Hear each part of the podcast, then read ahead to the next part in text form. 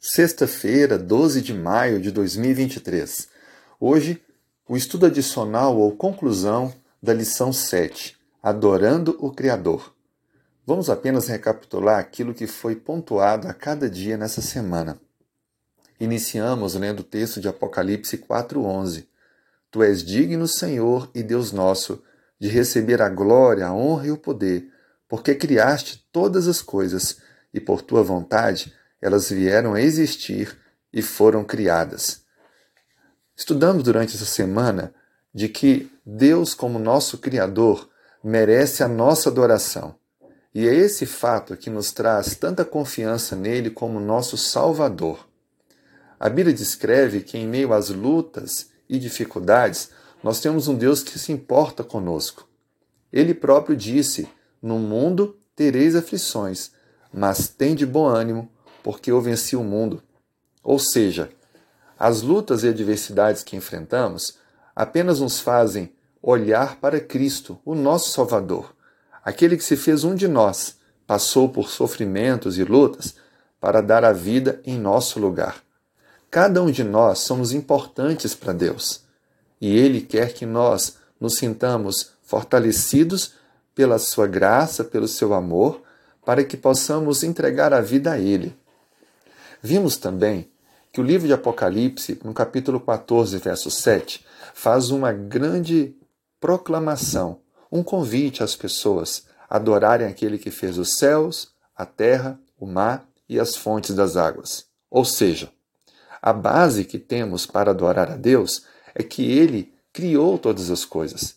Ele merece, porque Ele é o originador de tudo. Quando olhamos para a criação e a complexidade da vida, temos convicção de que isso não foi feito do acaso, de um processo evolutivo, por seleção natural ou algo parecido, mas pelas mãos de um ser inteligente, sábio, pré-existente, que fez tudo conforme o seu querer. Deus é grande, gigantesco, está acima de tudo que imaginamos, mas também Ele está junto de nós. A Bíblia descreve que quando nós aceitamos o plano da salvação, Cristo nos faz uma nova criatura e Deus está conosco através da maravilhosa pessoa do Espírito Santo. Ele sim cuida do universo, o administra, mas também ele quer cuidar de cada um de nós. Três palavras são importantes ao ler o Apocalipse: Evangelho, juízo e criação. Deus criou todas as coisas, tudo foi criado por Ele, por meio de Cristo.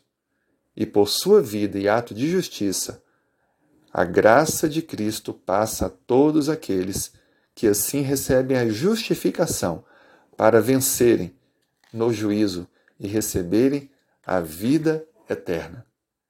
Por isso, a cruz é o ponto alto do plano da redenção.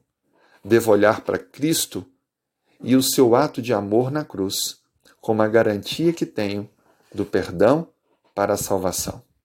Que Deus possa abençoar a nossa vida, a nossa caminhada, para permanecermos firmes com Ele nesse propósito, para que em breve Ele possa criar novas todas as coisas e assim viveremos com Ele eternamente.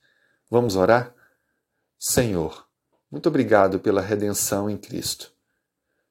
Louvado seja o teu nome, pois tu és o Criador de todas as coisas. Reconhecemos, ó Pai, que sem ti nada somos. A vida depende do Senhor. Por isso, nos colocamos em tuas mãos, pedindo a transformação do Senhor em nós e a presença contínua do teu Espírito. Em nome de Jesus. Amém.